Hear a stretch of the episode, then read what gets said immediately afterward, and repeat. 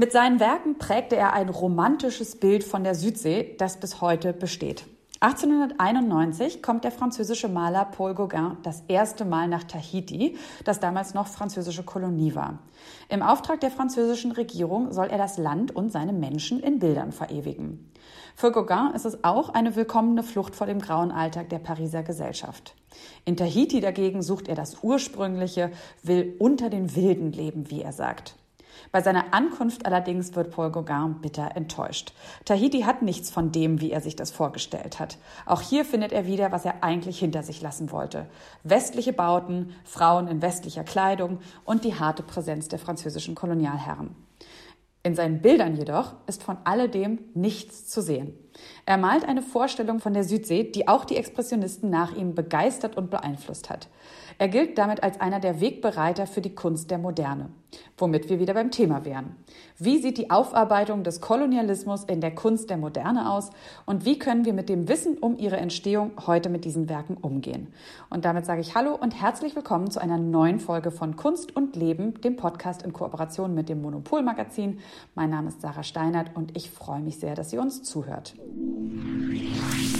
Kunst und Leben. Der Monopol-Podcast von Detektor FM.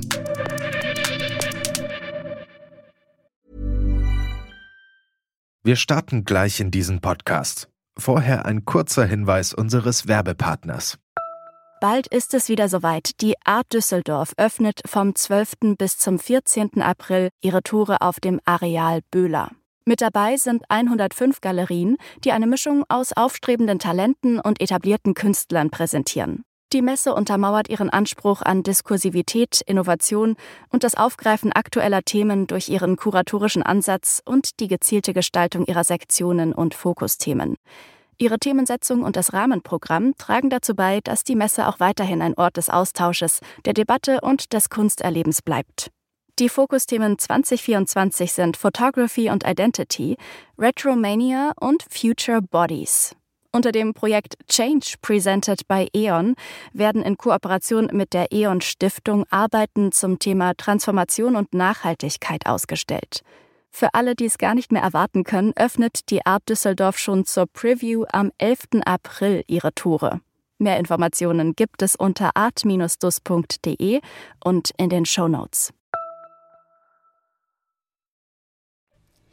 Schon in der letzten Folge haben wir uns ja mit dem Thema Kunst und Kolonialismus beschäftigt. Da haben wir über zwei Ausstellungen im Brücke-Museum gesprochen, die sich mit dem Expressionismus beschäftigen. Und in dieser Folge wollen wir eben noch einen Schritt zurückgehen. Denn ab dem 26. März widmet die Alte Nationalgalerie Paul Gauguin eine Ausstellung mit dem Titel Paul Gauguin, Why Are You Angry? Und diese Ausstellung stellt sein Werk in den Kontext aktueller Diskurse und diskutiert den Mythos des wilden Künstlers. Wie das konkret aussieht, darüber spreche ich im zweiten Teil dieser Folge mit Ralf Gleis, dem Direktor der Alten Nationalgalerie.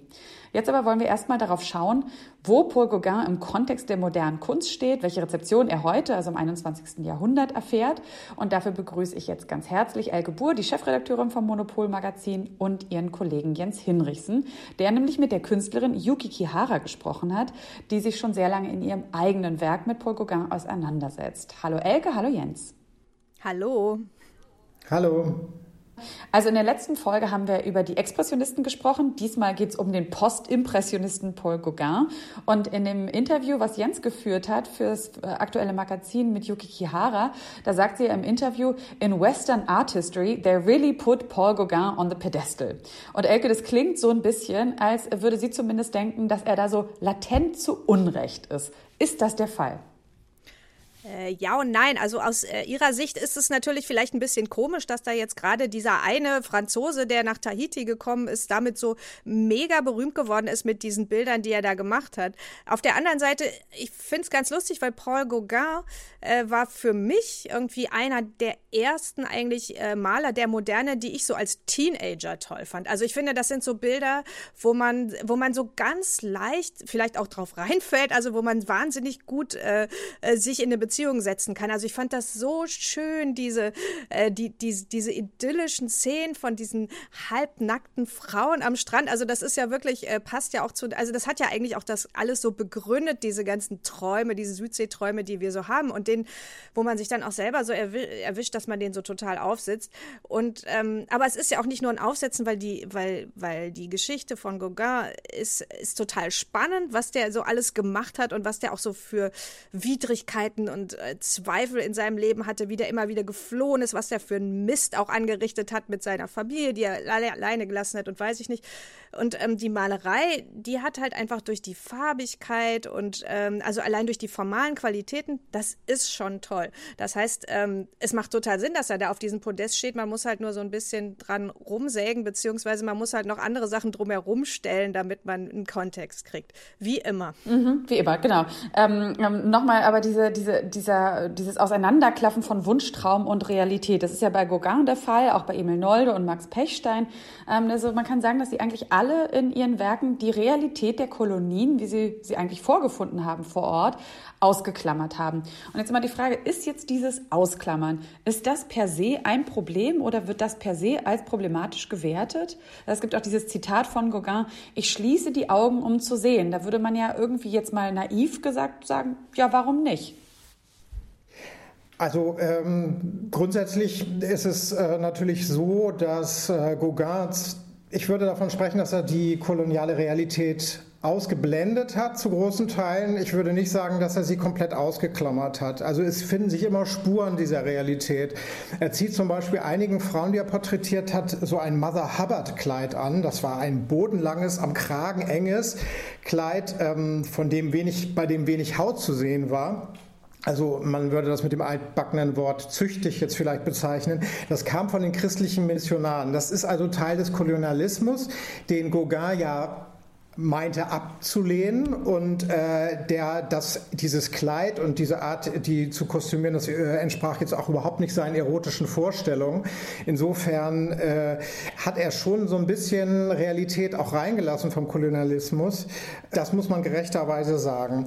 Aber äh, wenn er auf der anderen Seite sagt, ich schließe die Augen, um zu sehen, dann ist das natürlich ein Konzept, was ganz viel mit der Zeit zu tun hat. Also er war wirklich an der Spitze der Avantgarde, äh, hat sich also eben sehr stark äh, künstlerisch, war sehr stark äh, als, als Künstler motiviert, auch äh, ja, bestimmte Grenzen einzureißen und ähm, dieses innere Bilder zu zeigen und seinen subjektiven äh, Blick auszudrücken, das ist natürlich auch was, was wir überall haben in dieser Frühmoderne. Äh, und äh, nicht nur Gauguin, auch Van Gogh zum Beispiel, den er ja gekannt hat, mit dem er auch zeitweise zusammengearbeitet hat. Äh, äh, die, die, waren ja ganz vorne dran. Und äh, wie Van Gogh hat sich eben Gauguin auch von den Gegenständen gelöst. Also er hat nicht mehr so gegenständig naturalistisch gemalt, sondern er hat auch seine Empfindungen mitgemalt. Er hat die Realität verzerrt. Das geht ja alles so weit. Wir haben eben auch schon über die Expressionisten gesprochen, bis zu den Expressionisten, die wirklich ganz stark das, äh, die Realität verzerren, nicht mehr naturalistisch arbeiten. Und da ergibt sich ja nur eben ein Problem ich habe eben über Van Gogh gesprochen, der hat, äh, ist über Südfrankreich nicht hinausgekommen. Äh, bei Gauguin war das anders. Der hat sich eben in die Südsee gewagt und der stülpt jetzt sein Bild, seine inneren Vorstellungen über diese Südseewelt. Und das ist eben das Problem, weil das ist teilweise nur angelesen, das hat er aus Weltausstellungen übernommen. Das ist nicht auf seinem Mist gewachsen. Und äh, da geht er natürlich in die Fremde und zeigt was, was eigentlich sein subjektiver Blick ist. Und da kommt dieses ganze Missverständnis her. Mhm. Das ist aber auch schon ähm, ein Produkt, sage ich mal, jetzt nicht nur so Paul Gauguin-spezifisch, weil was bei ihm natürlich sonst interessant wäre auch noch, ist ja auch seine berufliche Vergangenheit. Ne? Also er hat irgendwie auch mal in der Bank gearbeitet, hat ja wirklich ganz äh, unkreative Stationen eigentlich vorher. Aber würdet ihr sagen, genau das ist aber trotzdem äh, einfach auch so typisch für diese Zeit, dass man so ein bisschen aus diesem Alltagsleben, aus dem Naturalistischen ausbrechen wollte und sich eben auch so, ja, so ein bisschen eher in diese Traumwelten vorwagen wollte? Oder ist es doch so ein bisschen ja, auch seiner Biografie geschuldet. Na, ich glaube, das ist beides, so wie Jens ja gerade schon äh, das erklärt hat. Das war eine, eine, große Tendenz in dieser Zeit, wenn es darum geht, also wenn sozusagen die Malerei die Aufgabe verliert, äh, naturalistisch die, äh, äh die Realität abzubilden, dann braucht sie, äh, dann braucht sie ein neues Thema sozusagen und deswegen wendet sie sich nach innen. Äh, und ähm, deswegen ist Gauguin da ähm, eigentlich, äh, bei ihm ist es ja eigentlich, das ist ja immerhin noch so beides. Also er versucht ja dann diese neuen inneren Bilder woanders wiederzufinden. Wobei das natürlich für die Leute, also wenn man sich das mal vorstellt, also die Leute, die dann sozusagen zum Objekt dieser Projektion werden, finde ich, das ist dann total offensichtlich, dass man dann sagt, so, äh, hey, äh, das sind jetzt aber deine Vorstellungen, können wir bitte damit nicht so viel zu tun haben. also das äh, finde ich, äh, also es ist sozusagen, das eine ist eigentlich legitim für einen Künstler zu sagen, ich habe innere Bilder und die male ich, aber, aber es ist genauso legitim, das dann gleichzeitig abzugleichen mit einer Realität, die es ja auch noch gab und äh, über die eigentlich viel zu wenig gesprochen gesprochen wurde bislang in der äh, Kunstgeschichte und in, dem, in der Aufarbeitung von Gauguin. Mhm, mhm. Ja, zu dieser Gegenüberstellung wollen wir auch gleich noch kommen, weil das ja eben jetzt ähm, in den Ausstellungen genauso gemacht wird oder in der Ausstellung auch genauso gemacht wird. Aber vorher noch eine Frage, Jens, weil du schreibst in deinem, ähm, in deinem Text, dass äh, ja, seine Werke jetzt nicht unbedingt so reine Zeitdokumente natürlich sind, aber dass sie sehr wohl helfen bei der Analyse kolonialer Klischees. Ähm, kannst du uns das nochmal erklären? Wie genau machen Sie das? Ja, was sind äh, koloniale Klischees? Also am meisten Kopfschmerzen machen uns natürlich die Darstellung von äh, Frauen in seinen Bildern, vor allen Dingen von sehr jungen Frauen. Also das waren wirklich Minderjährige teilweise, mit denen er auch, das ist jetzt wieder, da springen wir zur Biografie, ja auch äh, Beziehungen hatte, Kinder hatte. Und wenn sie schwanger waren, dann hat er sie verlassen. Also dieses Missbräuchliche und aber auch, dass die Leute, also die zum kolonialen Prozess gehören, die auch infiziert haben mit Infektionskrankheiten wie Syphilis. Das gehört eben zu dieser Zeit leider dazu.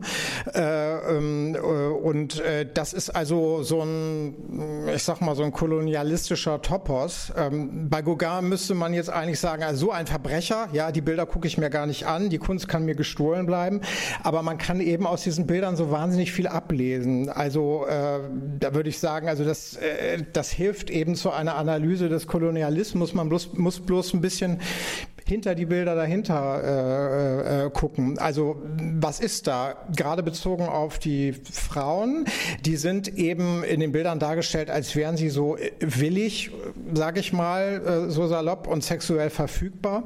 Und das geht eben auch auf Missverständnisse zurück, die bestimmt 100 Jahre noch vor Gauguins äh, Landung auf Tahiti die so weit zurückreichen, äh, nämlich äh, dass zum Beispiel die Inselbewohner ja äh, auch bedroht wurden von den Eroberern. Also die, die sind bombardiert worden teilweise von, durch diese Schiffe und dann sind die, mh, mm, das, das war ein, ein so eine frühere, frü, äh, frühe, frühes Eroberungsschiff, äh, dann sind die also ein paar Tage später dann die Frauen äh, gekommen und haben Sex mit der Besatzung gehabt, nicht weil sie sich selber als verfügbar angesehen haben, sondern weil sie sich bedroht fühlten. Also die Bevölkerung fühlte sich bedroht und die haben dann quasi die jungen Frauen vorgeschickt. Und außerdem sind die auch bezahlt worden. Also ähm, dieses eine Schiff, das war die Dolphin. Äh, irgendwann zweite Hälfte 18. Jahrhundert. Ähm, das ist von den Seeleuten richtig demontiert worden. Also sie haben die ganzen Nägel aus den Planken gezogen, um sie dann der Bevölkerung zu geben, damit sie äh, eben Sexdienste von den von den Frauen bekommen. Also äh, dieses Bild von der verfügbaren jungen Frau, äh, äh, dieses exotische Bild, äh, das hat sich dann verfestigt im Laufe der Kondensation. Dann kommt irgendwann Gauguin und er zeigt das eben auf diesen Bildern, aber es ist nicht die Realität, sondern es ist das, was er sozusagen sich gewünscht hat. Die Realität sah sicherlich anders aus. Äh, ein anderes Klischee ist, äh, dass die Menschen äh, in der Südsee so in einem paradiesischen Urzustand gelebt haben, dass sie die edlen Wilden sind, ähm, was erstmal positiv klingt, aber ja eigentlich ein fürchterliches Klischee ist. Also ich stelle mir das so vor, wie es kommt jemand, klopft an meine Tür und da kommt irgendwie aus dem Ausland und sagt, wo sind deine Lederhosen und kannst du mir mal eine Bratwurst und ein Bier anbieten? Habe ich alles nicht zu Hause. Also so mag zwar irgendwie nett gemeint sein, aber geht ja total über mich und meine Realität hinweg. Ja, äh, total spannend. Und genau deswegen wählt ja auch die Ausstellung jetzt diese, diese Konfrontation, ähm, ne, weil wenn wir das schon jetzt heute so empfinden, wie müssen das dann erst Leute aus diesen besagten Regionen, quasi über die auch Gauguin ja dann gemalt hat, empfinden? Und ähm, dass eben diese Gegenüberstellung ist, glaube ich, in der Ausstellung wirklich so ein, so, so ein, ein, ein Kern oder ein Kernmerkmal der Ausstellung. Und ähm, eine Künstlerin, die Paul Gauguin gegenübergestellt wird, ist besagte Yuki Kihara. Äh, die wurde im Südpazifik auf Samoa geboren, äh, ist da doch aufgewachsen. Und ihre Reaktion ist eine Fernsehserie, die sie gemacht hat. Die heißt First Impressions, Paul Gauguin. Und in denen reagiert sie auf die Werke. Wie genau muss ich mir das vorstellen und wie steht sie zu ihm? Also wir haben vorhin schon gehört, so, äh, sie findet das irgendwie nicht so ganz nachvollziehbar, vielleicht, dass er hier auf seinem, auf so einem kleinen Thron ähm, thront oder sitzt. Genau. Aber erstmal muss man vielleicht erklären, warum Samoa, äh, was hat das mit Tahiti zu tun? Also äh, Tahiti äh, hat offenbar keine große oder überhaupt keine zeitgenössische Kunstszene. Deswegen wurde eben auf den ganzen Pazifikraum zurückgegriffen, auf der Suche nach Künstlerinnen, die was beizutragen äh, haben. Und das macht auch Sinn, weil Tahiti ist so ein Modell für die Südsee. Also äh, diese Gauguin-Klischees halten sich bis heute. Und wenn man Tahiti sagt, dann meint man eigentlich auch Samoa. Samoa und sonst was, obwohl das auch alles ganz andere koloniale Verhältnisse von der Geschichte her sind, weil Samoa war zum Beispiel eine deutsche Kolonie. Es hatte mit Französisch-Polynesien nichts zu tun. Ist trotzdem alles Polynesien und äh, Yuki Kihara sagt auch, dass sie sich sehr stark mit dem ganzen Südseeraum identifiziert, dass das so ein bisschen so ein Polynesian Vibe ist, dass die alle so zusammengehören. Das sind auch nicht wahnsinnig viele Menschen. Also ich habe mal gehört, das sind ungefähr so viele Leute wie in Berlin. Es ist aber ein riesen pazifischer Raum. Ja, äh, das, das muss man vorab wissen. Ähm, als ich mit ihr gesprochen habe, äh, da hat sie mir erzählt, ja, sie kann Gauguin auch äh, eigentlich eine Menge abgewinnen als Künstler. Sie mag die Farben, sie mag die Komposition. Sie kannte ursprünglich die Motive so von Kaffeebechern Aschenbechern und T-Shirts, weil das ist im Pazifikraum auch so, das wird überschwemmt. Also alle wissen, wer Gauguin ist und was er gemalt hat. Äh, nur finden das nicht alle so äh, toll und so zutreffend. Ähm, sie hat die Originale dann aber später erst gesehen, nämlich 2008, in, als sie in New York war, im Metropolitan Museum. Die haben nämlich eine tolle Sammlung mit Werken von Gauguin. Sie fand da eben die Bilder im Prinzip formal großartig, die Inhalte total fragwürdig und hat sich halt überlegt, was man da ausbauen könnte. Erst zehn Jahre später ist sie gefragt worden, und zwar von einem Museum in San Francisco, ähm, ob sie nicht was zu Gauguin machen könnte aus ihrer Sicht als Gegenreaktion. Und äh, da hat sie sich eben dieses First Impressions überlegt und ich würde ganz gern mal eben in das Gespräch mit Yuki Kihara reinhören. And then I said to them that, well, in Samoa, we only have one museum, uh, which is Museum of Samoa, which is dedicated in the preservation um, and the perpetuation of heritage arts. Um, and it wasn't a contemporary art museum as such. So, um, in order to make my work accessible, um, I thought that uh, television would be the, the, the, the, the, perfect medium. Okay, then, so I was going to make uh, five episodes, and then uh, each episode uh, will be aired. Uh, and that way, everybody could see it. And, and what I wanted to do is that, you know, in Western art history, they really put Paul Gauguin on the pedestal. Um, um, I wanted to give voice to the local people to, to, to give them an opportunity about what they thought of uh, Paul work. Also wir haben eben gerade Yuki Kihara gehört über ihre Arbeit First Impressions und wie das entstanden ist. Sie wollte eben unbedingt eine Arbeit zu Gauguin machen, die sie auch äh, zu Hause in Samoa präsentieren kann, nicht nur in diesem Museum in Amerika. Und jetzt sind es ja Museum, Museen in Dänemark und in Berlin. Also es war ganz wichtig, dass sie das auch zu Hause verortet und dort präsentiert. Sie sagt bloß, da gibt es kein Kunstmuseum, da gibt es nur so eine Art Heimatmuseum, die für das kulturelle Erbe der Region zuständig ist.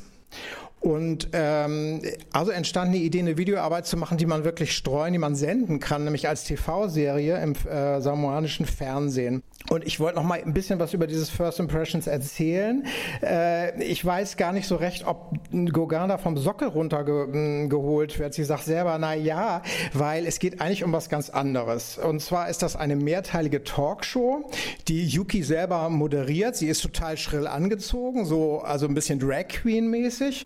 Und äh, fünf äh, Freundinnen und Freunde äh, kommentieren berühmte Gauguin-Bilder und sie eben selber als Moder Moderatorin auch. Also ähm, in dieser Talkshow geht es überhaupt gar nicht um so ein westliches Expertentum oder so, das erzählt wird, äh, ja, da, deswegen sind die Bilder großartig und die repräsentieren das und das, sondern die erzählen aus der Perspektive samoanischer Transgender-Personen. Äh, also Yuki selber ähm, ist ist äh, biologisch als Mann geboren und lebt als Frau. Und äh, sie und ihre Community reden eigentlich die ganze Zeit über äh, Interessen und Probleme, die sie selber so in ihrer Gruppe äh, und äh, mit der Außenwelt oder wie auch immer haben. Und äh, die Moderatorin fragt auch immer, äh, ja, was können wir denn eigentlich an den Bildern verbessern?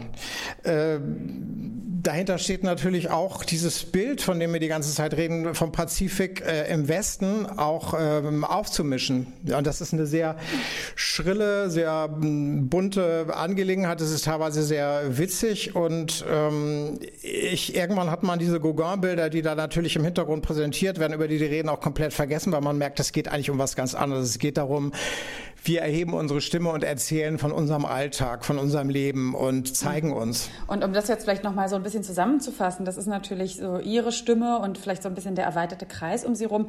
Wenn man das jetzt aber noch mal ähm, auch so ein bisschen vielleicht auf der auf so einer größeren gesellschaftlichen, vielleicht auch wirtschaftlichen ähm, ähm Perspektive noch mal draufblickt, also was ist so ein bisschen das Erbe von Gauguin oder beziehungsweise was spielt er generell heute für die Region aus Sicht der Region für eine Rolle? Du hast es schon vorhin, glaube ich, gesagt, ist was du, glaube ich, Elke, dass also dieses Bild, was wir von Tahiti haben, zum Beispiel, ne, bis heute äh, dadurch wirklich geprägt ist, durch diese, durch diese romantische Südsee, unberührtes, durch diese Gauguin-Bilder letztlich, ne, auch wenn uns das vielleicht gar nicht allen so bewusst ist. Naja, dass es das da überall auf T-Shirts und Tassen gibt, finde ich schon total witzig. Also was heißt witzig, es ist halt sehr bezeichnet, ne? Also wie das, wie diese Bilder so hin und her reisen. Ich meine, Globalisierung ist auch schon was wirklich Interessantes, oder? Also dass dann jetzt irgendwie äh, auf Samoa diese Künstlerin äh, Gauguin als erstes auf einer Kaffeetasse begegnet, sie dann nach New York reisen muss, um das Original zu sehen und das dann als Fernsehsendung zurückbringt. Also es läuft doch. Also ich meine, da kann man doch nur sagen, okay, äh, man kann viel kritisieren an Gauguin, aber wie dann, in, was ist da, was dann für Prozesse entstehen? Entstehen, mit dem man sich dann da wieder, wie man da anschließen kann, wie dann da auch weiter neue Sachen draus entstehen. Das ist doch super. Also ich muss sagen, ich freue mich auch total auf die Ausstellung. Ich bin total gespannt, das dann äh, in, in echt zu sehen. Ich will noch mal zum Tourismus sagen, äh, seine Bilder haben sich ja in unseren Köpfen festgesetzt und äh, ich kann mal sagen, so wenn ich in die Südsee reise, dann möchte ich vielleicht auch dieses Bild äh, vorfinden, äh, das er so schön gemalt hat. Und äh, das bieten ja auch diese Urlaubsresorts, die, die heißen ja auch dann so Südseeparadiese wahrscheinlich oder so oder Urlaubsparadiese. Und äh, äh der Pazifik ist natürlich äh, höchstwahrscheinlich vollkommen anders, aber es gibt dann, also es wird immer wieder auch dieses Bild aus touristischen, aus finanziellen Gründen ja verbreitet. Es gibt zum Beispiel auch sogar ein Kreuzfahrtschiff, das heißt Paul Gauguin. Das fährt im Südsee, zwischen den Südseeinseln rum. Ähm, also äh, das kann man sich jetzt immer so, äh, so äh, weiterdenken.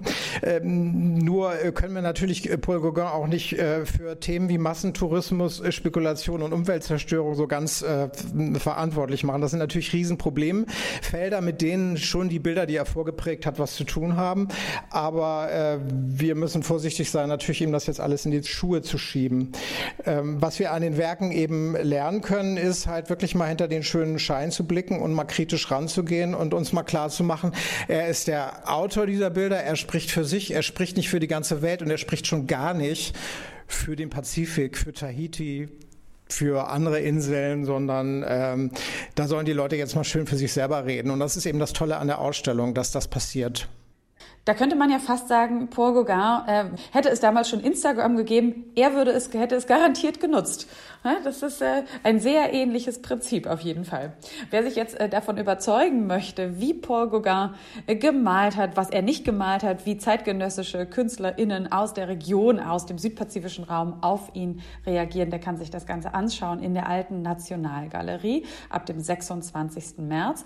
Und welche Sicht die Menschen im Südpazifik auf ihn und sein Werk haben, darüber habe ich mit Elke Buhr und Jens Hinrichsen vom Monopol Magazin gesprochen. Ich danke euch ganz herzlich. Sehr gerne. Vielen Dank Dank. Und äh, wie auch in der Ausstellung der Mythos des wilden Künstlers, den er selbst mitgeprägt hat, diskutiert wird, darüber spreche ich jetzt im zweiten Teil dieser Folge mit dem Leiter der Alten Nationalgalerie, Ralf Gleis.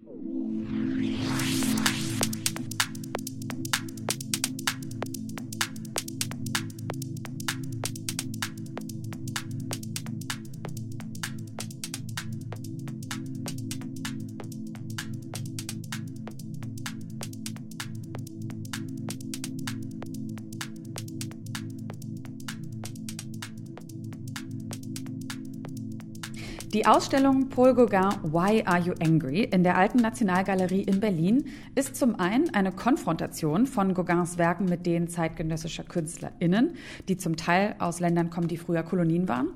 Zum anderen aber setzt sie sich auch mit dem Mythos Gauguin als wilder Künstler auseinander. Ein Mythos, den er selbst geschaffen hat. Und wie sich dieser Mythos in seinen Bildern wiederfindet, warum er ihn überhaupt schuf und wie auch diese Ausstellung ihn aufgreift, darüber spreche ich jetzt mit Ralf Gleis. Er leitet die Alte Nationalgalerie und ich freue mich sehr, dass wir jetzt miteinander sprechen. Hallo, Herr Gleis. Hallo, ich grüße Sie. Ähm, es war der April 1891, wenn ich richtig informiert bin. Da ist Gauguin das erste Mal nach Tahiti aufgebrochen, mit der Absicht, dort als Wilder zu leben. Und nun muss man ja sagen, dass dieser Begriff des Wilden heute auch noch problematisch ist, äh, aber damals auch angesichts der kolonialen Realität Anfang des 20. Jahrhunderts, äh, wo die Menschen vor Ort wirklich brutal ausgebeutet und unterworfen wurden, ähm, auch schon ein ziemlich problematischer Begriff war und ist. Was würden Sie aber sagen, wie versteht Gauguin damals diesen Begriff wild? Ja, äh, Gauguin bricht also 1891 auf nach Tahiti, aber man muss auch wissen, dass er an äh, dem Mythos des wilden Malers äh, schon länger strickt. Äh, er ist ja ein Künstler, der weltweit auf der Suche nach Inspirationen für seine Kunst war. Und ähm, so hat er schon auf früheren Reisen in Briefen an Freunde und Familie immer wieder geschrieben, äh, beispielsweise, ich gehe nach Panama, um dort wie ein Wilder zu leben. Oder er charakterisiert seine Bilder so, dass er sagt, es ist ganz japanisch und von einem Wilden aus Peru gemalt, denn seine Kindheit verbringt er in Peru. Und man sieht schon, mit Wild meint er etwas Außergewöhnliches, nie Dagewesenes und äh, es knüpft einfach an ein Selbstbild als Antibürger und äh, jemanden, der auf der Suche nach einer ursprünglichen Kunst ist, an. Also er verknüpft diese Weltflucht, die er immer hat, mit einer ähm, Selbstdarstellung als äh, Wilder in Anführungsstrichen. Mhm. Also würde man das vielleicht eigentlich auch so gleichsetzen können, eher mit unkonventionell und originell. Ja, auf jeden Fall originell, also im Wortsinn äh, vom Ursprung her gedacht.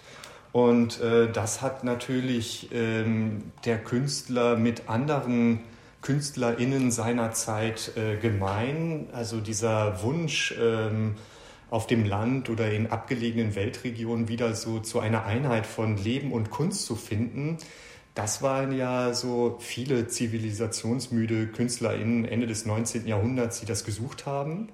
Und Gauguin selber ist äh, darin aber nochmal radikaler und rücksichtsloser, äh, wie er das umsetzt und äh, wie er versucht, also so etwas Ursprüngliches in seine Kunst einzubringen und damit die Kunst äh, neu äh, zu äh, revolutionieren. Mhm. Zivilisationsmüde finde ich ist ein sehr, sehr schöner Begriff und ich finde eigentlich sind wir da äh, ja gar nicht so weit von entfernt, wenn man sich so heute die die Landflucht und äh, wieder so Selbstversorgung und sowas anguckt. Also äh, finde ich gerade ganz interessant, dass es vielleicht dann auch ja auch irgendwie so ein so ein so ein ein, zivilisatorischer Wunsch, vielleicht könnte man sagen. Aber Sie haben es jetzt schon so ein bisschen angesprochen, ähm, dass er das ja, er hat es ja wirklich versucht, auch in die Tat umzusetzen. Und ähm, kleiner Spoiler, es hat, glaube ich, nicht so richtig geklappt oder es gab zumindest auch eine etwas größere Enttäuschung, als er das erste Mal auf Tahiti angekommen ist. Ähm, können Sie das so ein bisschen nochmal beschreiben, diese Anfänge? Kommt mit dem Wunsch, als Wilder dort zu leben an und was findet er dort vor? Ja, also sein Wunsch, ähm, eben diese Ursprünglichkeit zu erleben, die nährt sich bei ihm aus verschiedenen Reisen und äh, aber auch ganz klar, und das zeigt die Ausstellung auch an historischem Material, Er äh, liest eben in äh, zeitgenössischen Romanen und Erzählungen. Er geht auf die Weltausstellung beispielsweise 1889 in Paris und äh, findet dort Erzählungen über äh, diese Kolonie Tahiti, also inzwischen französische Kolonie, und ähm, verliebt sich in die Idee, dort die Ursprünglichkeit zu finden, und zwar anhand der Texte, die ihm vorliegen. Und er folgt also einem Traum und kommt an in ein vom Kolonialismus überformtes Eiland, was also schon durch Missionierung, durch äh, die dort ansässigen Behörden äh, komplett äh, seinem Traum widerspricht. Und er muss erkennen, äh, dass dort Tahiti diese Ursprünglichkeit schon längst nicht mehr hat und da war die Enttäuschung natürlich äh, riesig, dass er das Paradies, was er suchte, dort nur nicht finden konnte. Und ähm, paradoxerweise bleibt er aber seinem Traum äh, getreu und malt uns diesen Traum, sodass wir seinen Traum in diesen Bildern wieder begegnen. Mhm. Und das, äh, genau, äh, das, man sagt ja auch, er hat ja so eine ganz neue Bildsprache eigentlich entwickelt äh, aus dieser, ja, weiß jetzt nicht, ob es die Enttäusch, aus der Enttäuschung heraus oder zumindest mit dieser, ähm, aus diesem Wunsch heraus, das abzubilden, was er sich gewünscht hat, dort vorzufinden. Können Sie das vielleicht mal, diese neue Bildsprache ähm, an einem konkreten Beispiel erklären? Wenn wir die äh, Gemälde von Gauguin aus äh, der Zeit auf Tahiti sehen, dann äh, sehen wir dort äh, sehr stark farbige äh, Werke in großen farblichen äh, Kontrasten und ähm, auch in einer ähm, mythischen Weise verklärt. Also wir sehen äh, einerseits ähm, auch stark ähm, umrandete Farbflächen und merken, da ist also künstlerisch was Neues äh, aufgeboten. Allerdings auch das nicht ganz ohne Vorbereitung. Das hat er auch schon vorher in Frankreich äh, mit vorbereitet. Hier kommt dazu, dass er uns in eine Bildwelt äh, hineingibt, die wir eigentlich nur durch ihn so kennen. Also äh, die äh, Menschen dort, die Vegetation, die Kulte, die er einbringt. Und da merkt man schon, dass der äh, Gauguin eben auch durchaus Symbolist äh, war äh, vor Abreise und äh, versucht in seine Werke auch immer eine bestimmte Magie reinzulegen. Und das ist sowohl inhaltlich wie auch äh, formal äh, ganz neuartig gewesen. Und ähm, dass er das nun alles dort vorfindet, ist wie gesagt so ein bisschen Teil der Legende über sich selbst und über den Neubeginn der Kunst. Denn äh, die fußt natürlich auf äh, Entwicklungen, die er vorher schon ähm, vorbereitet hat und die wir nun dann in den Werken äh, dort auch äh, präsentiert bekommen. Mhm. Mm, Nochmal ganz kurz zu diesem Leben als Wilder zurück. Also ähm, er hat ja dann, äh, glaube ich, schon auf eine gewisse Art und Weise wild dort gelebt. Also es gibt dann immer diese Beschreibung, er hat sich dann zum Teil vielleicht auch erst im zweiten Aufenthalt, aber selbst Hütten gezimmert. Und ähm, was wissen Sie darüber? Und dann gleichzeitig auch noch die Frage, Gibt es auch quasi aus dieser, aus dieser Zeit ähm, auf Tahiti, gibt es auch realistische Abbildungen oder ist er da quasi immer in diesem äh, traumhaften, neuen, idealisierten Stil geblieben, den er dort gefunden hat oder ja, mit dem er dann eigentlich gestartet hat? Ja, zu seinem Leben dort muss man sagen, dass er wirklich ähm, immer wieder auf der Suche ist äh, nach dem Ursprünglichen und auch ähm, aus der kolonialen Hauptstadt dann äh, weiter ins Landesinnere aufbricht und äh, dann eben mit jungen Mädchen äh, zusammen äh, wohnt und äh, sich äh, Behausungen äh, selber teilweise baut und eher ähm, traditionell versucht zu leben. Und das gipfelt am Ende seines Lebens. Er ist also dann äh, noch einmal ähm, 1901 aufgebrochen, nochmal von Tahiti weiter auf die Marquesas, also das ähm, klingt von uns aus äh, südpazifisch um die Ecke, aber es sind immer noch 4000 äh, Kilometer dazwischen, versuchte also noch weiter in äh, die, ähm, diesen Traum zu leben und ins Unzivilisierte sozusagen zu gelangen. Aber dort ist auch die koloniale Realität und er legt sich auch jeweils mit der kolonialen Obrigkeit an Und äh, wir wissen das alles aus seinen Schriften. Das bekannteste Buch ist Noah Noah, reichlich illustriert. Und äh, da muss man aber sagen, dass sich Legende, äh, die er selber über sich schafft, und Realität stark vermischen, wie in seinen Bildern. Und er erzählt uns dort eben, wie er auch äh, sich auflehnt gegen die Repräsentanten des äh, Kolonismus. Und er hat also dort eine äh, Rolle, die ihm eigentlich aus unserer heutigen Sicht gar nicht zusteht, eingenommen. Nämlich er ist ja weißer Kolonist aus Frankreich, in einer Kolonie lebend und ähm, zeigt sich dort auch in seinen Zeitschriften als quasi Einheimischer, der äh, nun äh, dort ähm, revoltiert und äh, zum Beispiel gegen das Steuersystem oder auch gegen die Missionierung äh, anschreibt. Und ähm, das ist für unsere heutige Perspektive eben äh, zumindest doch eine sehr hybride ähm, Darstellung und ähm, die kann man ihm heute sozusagen nicht mehr so durchgehen lassen, äh, weil wir eben es besser wissen. Und zu Ihrem zweiten Teil der Frage, das ist vielleicht auch schon ähm, mit angeklungen aus der Darstellung von äh, Noah Noah, also tahitianisch für Wohlgeruch. Ähm, die Bildwelt, die er uns äh, vor Augen führt, ist die schon jetzt von dieser kolonialen Realität mitgeprägt oder zeigt er nur den Wunsch? Es ist tatsächlich beides. Wir sehen äh, in der Ausstellung haben wir eine äh, sehr schöne Vergleichsmöglichkeit, weil wir ein schönes Werk aus Dresden einem Werk aus dem Musée d'Orsay gegenüberstellen können. Das zeigt jeweils zwei Tahitianerinnen am Strand. Und die gleiche Figurenkonstellation unterscheidet sich im Wesentlichen dadurch, dass einmal eine der beiden äh, Figuren ein äh, Kleid trägt, ein sogenanntes Mother Hubbard Kleid, also etwas, was von den Missionaren, den äh, Tahitianerinnen einfach äh, sozusagen äh, befohlen wurde zu tragen und auf dem anderen ein mehr traditionelles ähm, äh, Gewand und da sieht man, dass auch in diesen Bildern diese Differenz des schon eingetretenen Kolonialismus äh, dort durchaus ablesbar ist. Mhm, mhm. Ähm, jetzt heißt ja die Ausstellung äh, Paul Gauguin, Why Are You Angry? Man weiß ja auch, dass das Leben, ähm, und das klingt jetzt, finde ich, auch so ein bisschen mit, man kriegt fast so, ein, ja, so, eine, so eine Art Mitgefühl, dieses mit diesem Künstler, der auf der Suche war, immer wieder enttäuscht wurde, nicht das gefunden hat, was er sich gesucht hat, viel ähm, oder was er gehofft hat zu finden, viel Trennung, ähm, ja, auch von wie man wohl weiß, viele diverse sehr junge Mädchen, aber auch von seiner Ehefrau, mit der er Kinder hatte, äh, von Krankheiten, auch einem Erfolg als Maler, der ja ziemlich lange auf sich warten ließ. Ist der Titel der Ausstellung auch so ein bisschen an diese vielen Enttäuschungen in seinem Leben geknüpft?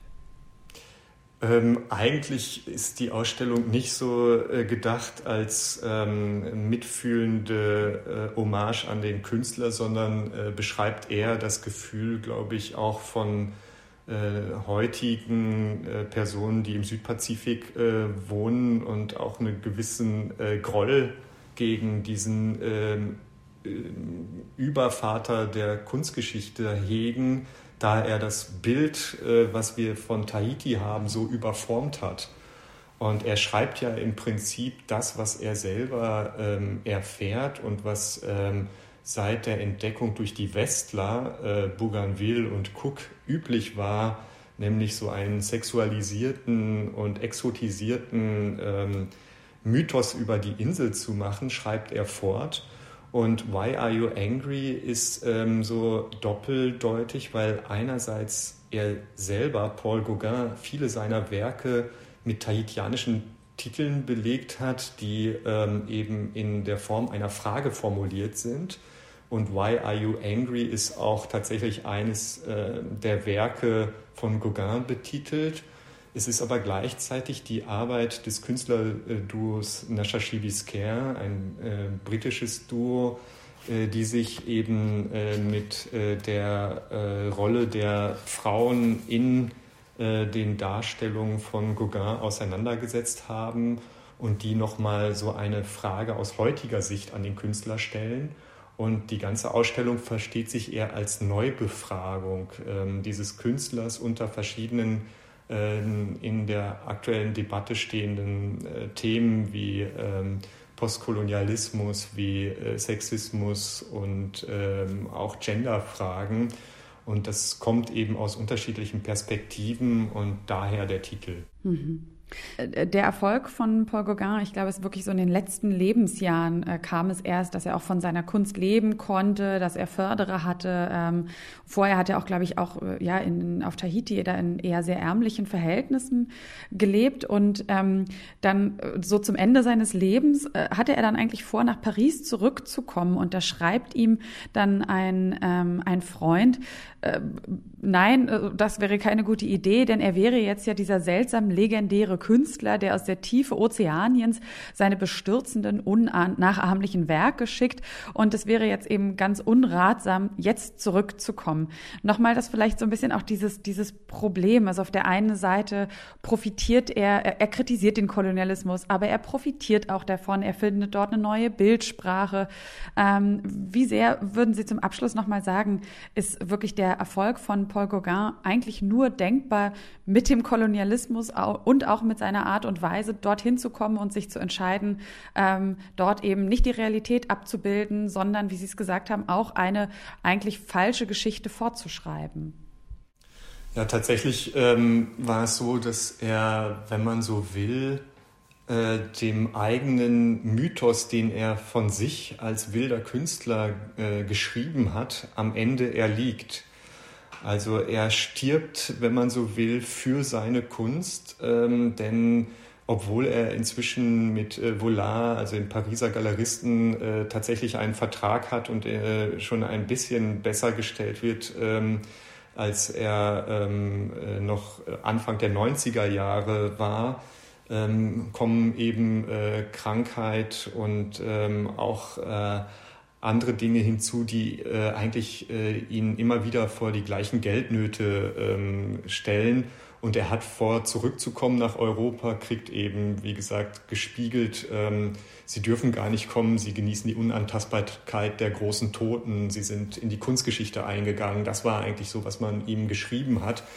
Und äh, daher ähm, sieht er dann äh, eigentlich nur noch die Chance darin, noch weiter zu fliehen. Er hat ja sein Leben auch als Flucht äh, beschrieben und sagt, ähm, also er will dann nach äh, Hivaoa ähm, noch weiter äh, auf die Marquesas ähm, äh, gehen, um, äh, wie er sagte, äh, an einen Ort zu kommen, wo gar keine weitere Flucht mehr möglich ist, außer in die nächste Welt.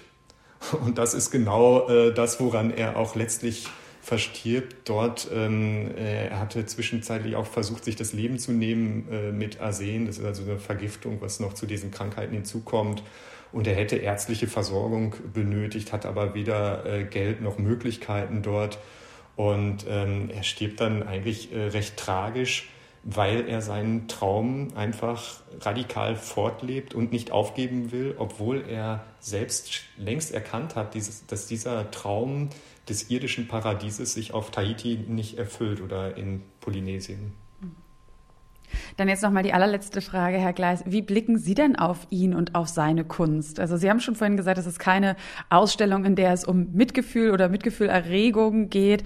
Ähm, aber es ist, ich, ich, mir kommt immer der Begriff irgendwie, ich finde es schon tragisch. Ähm, und ähm, so ein Begriff bedeutet ja nicht, ne, dass man nicht auch irgendwie, dass man nicht kritisieren kann. Aber das würde mich nochmal interessieren, wie Sie persönlich auf Gauguin gucken. Ja, also er, äh, es ist so, dass ähm, Paul Gauguin bleibt einfach eine ähm, unheimlich schwer fassbare Person, ein äh, wichtiger Künstler, der ähm, sehr viel in dem Übergang vom 19. zum 20. Jahrhundert in der Kunst bewirkt hat, viele Impulse gesetzt hat, aber als Mensch, der eben äh, und als Künstler, der so Leben und Kunst so eng miteinander verbunden hat und quasi äh, amalgamiert hat, ja, der ist eben ohne diesen kritischen Blick auf die Person heute nicht mehr lesbar. Und äh, das ist äh, so ein bisschen das, was wir in der Ausstellung auch durchaus darstellen wollen. Es gibt halt ähm, in dieser äh, multiperspektivischen Annäherung äh, in so einem breiteren historischen, geografischen, aber auch meinetwegen kulturellen oder politischen Kontext heute durchaus einfach neue Stimmen, die wir aufnehmen können, nämlich aus dem, ähm, also künstlerische Positionen aus dem Pazifik. Ne? Vorher war ja nie eine Gegenstimme äh, möglich. Und wir sind ähm, daher ähm, heute einfach in der Möglichkeit, äh, diese vielen Facetten Gauguins besser darzustellen und auch mal ein kompletteres Bild zu äh, bieten. Und das sind durchaus auch äh, widersprüchliche Darstellungen. Also er bleibt kontrovers, äh, nicht nur in der ähm, einzelnen äh, Antwort auf äh, verschiedene Fragen, die sich mit ihm und seiner Kunst verbinden, sondern ähm, es bleibt auch in der Ausstellung so, dass verschiedene Aspekte, ähm, auch äh, kontroverse Meinungen über den äh, Künstler ähm, nebeneinander stehen bleiben. Und die Besucherinnen und Besucher sind aufgerufen, sich selber ein Bild zu machen. Und ähm, mein Bild hat sich auch erweitert durch die Auseinandersetzung. Und ähm, ich finde das äußerst spannend und hoffe eben, dass somit ähm, einige Leute Paul Gauguin neu betrachten werden und vielleicht auch Menschen, die äh, den Künstler bislang noch nicht so kannten, auch gerade jüngere Generationen, den jetzt ähm, neu für sich verorten können und vielleicht einfach auch neugierig werden auf den Künstler, auf diese Zeit, aber auch auf diesen kulturellen Austausch äh, zwischen den verschiedenen Weltteilen. Ich finde, was Sie so schön klar gemacht haben, ähm, was in dieser ganzen Diskussion, da schwingt ja immer so dieses, so eine, so, so ein, so ein, ein Werturteil über all dem und man hat das Gefühl, man müsse sich jetzt entscheiden, darf man den Künstler äh, noch genießen und seine Kunst oder müsste man ihn verurteilen, darf das nicht mehr? Und ähm, Sie haben das irgendwie so schön klar gemacht, dass es ein Nebeneinander ist und dass wir heute vielleicht auf eine gewisse Art weiter sind und differenzierter auf ihn blicken können, aber dass wir ihn deswegen nicht in den Keller stecken müssen und dass man eben auch den Künstler oder die Kunst auch immer einfach, ja, so, so zum Zeitpunkt oder im, im, im Kontext derer, der, der, der Entstehungszeit sehen muss. Und darauf, ähm, glaube ich, können sich alle Besucher freuen, die dann ab dem 26. März die Ausstellung Paul Gauguin, Why Are You Angry, sich anschauen können in der Alten Nationalgalerie. Und ich freue mich sehr, dass der Leiter der Alten Nationalgalerie, Ralf Gleis, mit uns darüber gesprochen hat. Und deswegen ganz, ganz herzlichen Dank, Herr Gleis. Ja, vielen Dank für das Gespräch. Ich freue mich natürlich auf alle Besucherinnen und Besucher hier in der Alten Nationalgalerie dann. Und damit sind wir am Ende dieser Folge von Kunst und Leben angekommen, dem Podcast in Kooperation mit dem Monopol Magazin. Und wer jetzt Lust hat, noch mehr zum Thema Kunst und Kolonialismus zu hören, dem empfehle ich unsere letzte Folge. Da habe ich nämlich mit Elke Buhr und Lisa Marei Schmidt über expressionistische Kunst im Kontext des Kolonialismus gesprochen. Denn im Brücke Museum und im Museum Dahlem gibt es aktuell zwei Ausstellungen zu dem Thema. Wenn ihr diese und alle weiteren Folgen von Kunst und Leben nicht verpassen wollt, dann folgt uns gerne in der Podcast-App eurer Wahl. Und damit sage ich auch ganz herzlichen Dank an meine Kollegin Sarah Marie Plikat, die hatte nämlich die Redaktion für diese Folge. Ich bin Sarah Steinert und ich sage Tschüss für heute und wenn ihr mögt, bis zum nächsten Mal. Macht's gut und bleibt gesund. Kunst und Leben. Der Monopol-Podcast von Detektor FM.